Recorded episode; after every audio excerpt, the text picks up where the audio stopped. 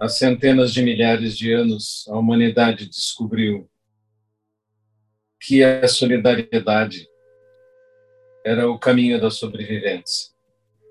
E mesmo antes de sermos seres humanos, os que nos antecederam, já sabiam que estando em um bando, em um grupo, eram mais fortes e mais capazes.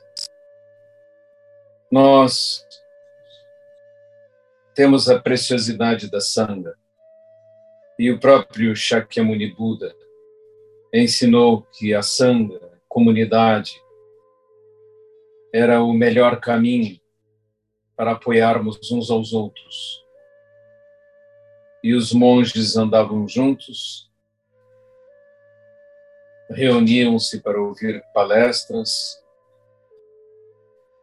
e praticavam durante o período das monções na Índia em grandes grupos que originaram o hábito de fazermos angôs, treinamentos monásticos de três meses, que são a duração de uma estação. Nossa sanga, a Daisen, grande fonte, tem se tornado apoio para cada um de nós. Sentamos juntos, Daisen virtual, ou em reuniões presenciais, quando são disponíveis. Estudamos juntos e criamos estruturas de apoio, as mais variadas, para disseminar o Dharma.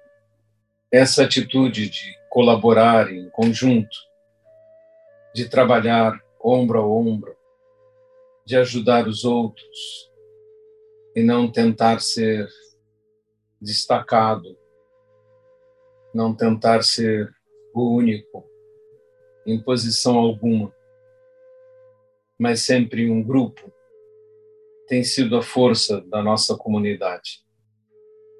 Isso apenas imita o que já se provou através dos milênios, a melhor estratégia, a própria que levou à formação das cidades, porque a própria civilização só foi possível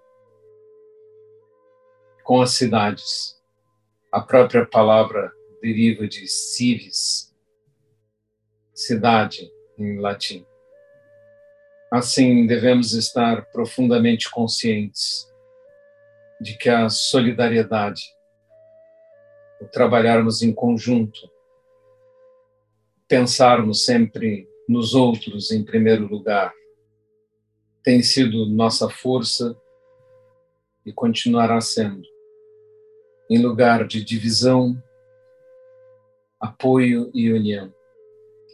Em lugar de competição, solidariedade e amorosidade.